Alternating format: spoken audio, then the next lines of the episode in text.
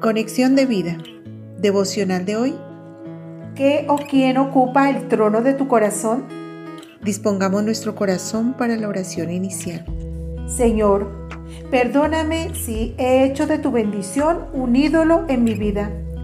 Quiero que quites de mi corazón todo aquello que te quita el primer lugar. Límpiame de todo acto que haya en mí de idolatría. Te pido que seas tú ocupando el trono de mi corazón y permitiéndome darte el primer lugar en todo, pues solo tú me das verdadera plenitud. Te alabo y te bendigo a ti, que eres el único digno de toda honra, honor y alabanza, por los siglos de los siglos. Amén. Ahora leamos la palabra de Dios. Colosenses capítulo 3 versículo 5. Haced morir, pues, lo terrenal en vosotros, fornicación, impureza, pasiones desordenadas, malos deseos y avaricia, que es idolatría. La reflexión de hoy nos dice, hemos pensado por mucho tiempo que la idolatría es solo hacer imágenes y adorarlas, pero si le prestamos atención al pasaje de hoy, vemos cómo a diferentes obras pecaminosas también se les llama idolatría. Entre ellas está la avaricia. Y nos preguntaremos, ¿por qué?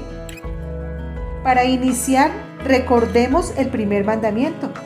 Dice Éxodo 23, no tendrás dioses ajenos delante de mí. Sucede que un ídolo es un falso dios o algo o alguien diferente de Dios al cual se le puede adorar de diferentes maneras. Entre ellas está rendirle culto o simplemente hacer que eso ocupe el centro de nuestro corazón, es decir, vivir para eso y quitarle el primer lugar a Dios. Entonces, cuando decimos que la avaricia es idolatría, es porque nuestra vida gira en torno a solo conseguir dinero sacrificamos el tiempo en la iglesia, con nuestra familia e incluso el tiempo de descanso por estar en todo momento pensando en obtener más y más dinero. Lo mismo sucede con la fornicación o las pasiones desordenadas. Cuando a toda hora pensamos en querer tener placer sexual, es porque hemos puesto un ídolo de lujuria en el trono de nuestro corazón. Solo basta con que miremos nuestro corazón y descubramos cuál es su inclinación. Quizás encontremos que su propósito sea querer tener las medidas exactas de belleza, comprar a cualquier precio la mejor marca de ropa, consumir películas, series o novelas sin medir el tiempo, escuchar música que solo incita a pasiones desordenadas todo esto es idolatría. También puede suceder que convirtamos algo bueno en un ídolo. ¿Cuántos de nosotros vivimos o hacemos las cosas con el objetivo de complacer a un hijo, un esposo o una novia antes que a Dios? ¿Cuántos incluso hacemos de nuestro trabajo, ministerio o un talento la prioridad de nuestra vida? Somos conscientes que Dios nos lo ha dado, pero terminamos dando el trono de nuestro corazón a la bendición y no a Dios que nos ha dado la bendición.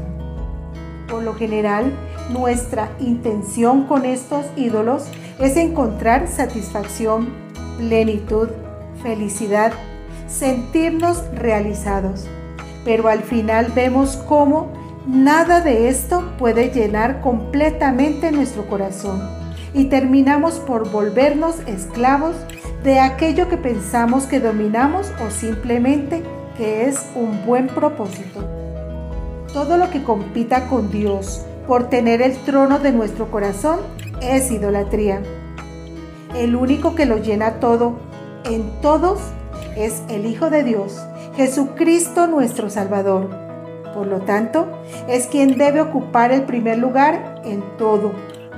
Colosenses 3:11, Colosenses 1:18. Visítanos en www.conexiondevida.org. Descarga nuestras aplicaciones móviles y síguenos en nuestras redes sociales.